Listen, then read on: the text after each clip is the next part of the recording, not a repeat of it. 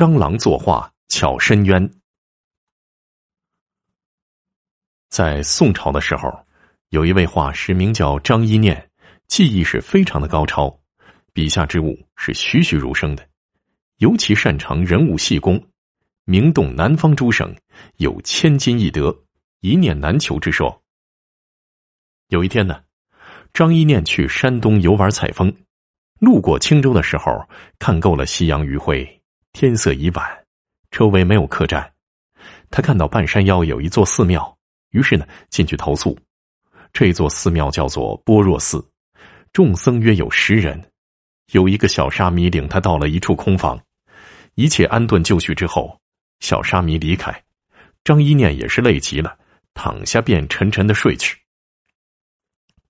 到了半夜时分，张一念醒来，但见月光如银，透过窗棱照在墙壁上，亮如白昼。他定睛一看，却见一位姑娘。立在墙壁旁边，被月光一照，宛若天人，却给人惊艳夺目之感。张一念看得有些痴了，空手施礼自报家门：“好，小姐有礼了，在下张一念。”哪知这位姑娘像是没听见似的，并不理会，而是环顾四周，神色迷茫。张一念又自我介绍，称自己是一名画师。姑娘依旧是不理不睬，反倒是转过脸去侧对着他。张一念突然心头一骇，想到：此地乃是世家清净场合，夜半三更的，为什么这位姑娘会突然出现在我房中呢？我可记着临睡之前房门已反锁呀。突生一念，这女子骤然消失不见了。张一念猛然醒来，天已蒙蒙亮了。方知刚才是一梦，那姑娘茫然若故的倩影挥之不去。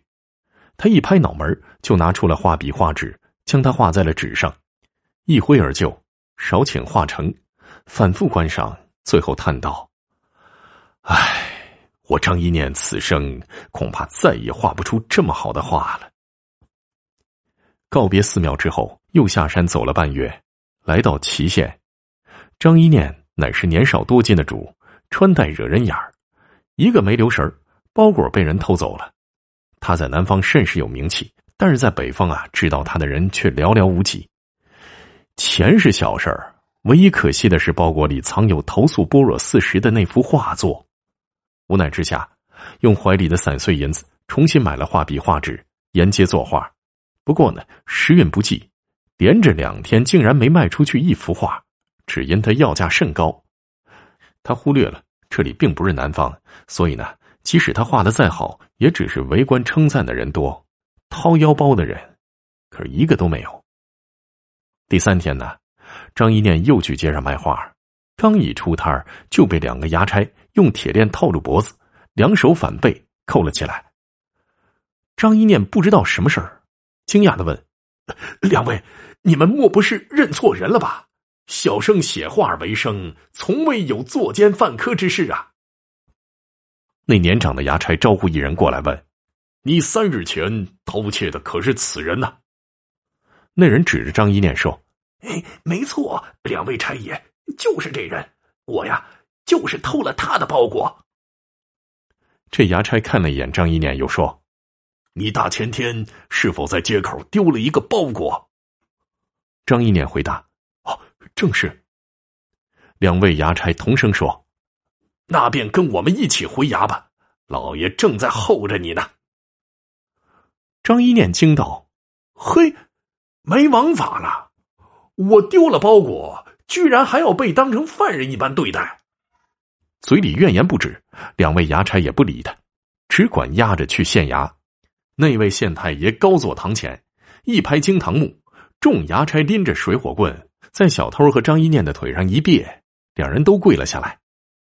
县令又让衙差呈上包裹，张一念说：“正是他自己丢的。”忽的，县令两眼泛红，说：“这包裹里有一幅画卷，这画上女子你定然见过，不知现在身在何处啊？”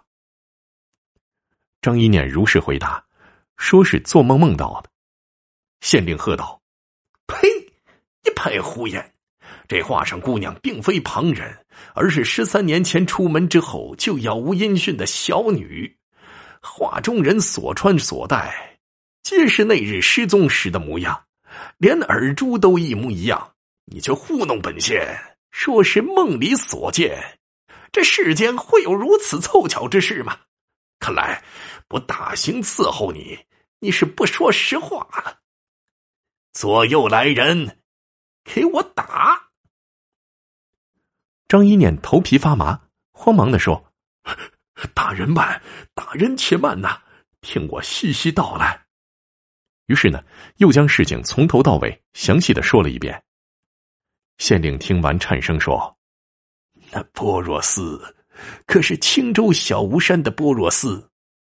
张一念说：“山名我是不知道，但是就在青州。”县令闭目不语，旁边的师爷凑近说：“大人呐，我看此人气度不凡，说话条条有理，并非像是那大奸大恶之徒，不妨派人去那座般若寺上走上一遭。”说不定可以发现一些蛛丝马迹，找到小姐的下落呀。县令哽咽道：“青州乃是我故居，当年我三十有五，还在考取功名。小女一日出去给她娘亲抓药，从此失踪。我寻遍了整个青州都没消息，心知小女是凶多吉少。然而这十三年来，没有一天不牵肠挂肚。”我即刻派几位武功高强的捕头去往青州调查此事。于是，将那小偷押入监牢，又给张一念松了绑，后堂看座。一番谈论之后，发现这张一念果然不是那些凡夫俗子所能比拟的，于是向他告罪。张一念也惦记案子的进展，主动要求陪两位捕头一起再访般若寺。这一去。果然找到了县令失踪多年的女儿下落。原来十三年前，县令的小女给母亲抓药，路过般若寺，想进去烧几炷香，求佛祖保佑母亲早日痊愈。寺中诸僧除了一个叫如法的小沙弥，其余的都下山去给一位过世的财主做法事了。这小沙弥见了姑娘美貌艳绝，动了歪心，欲玷污她。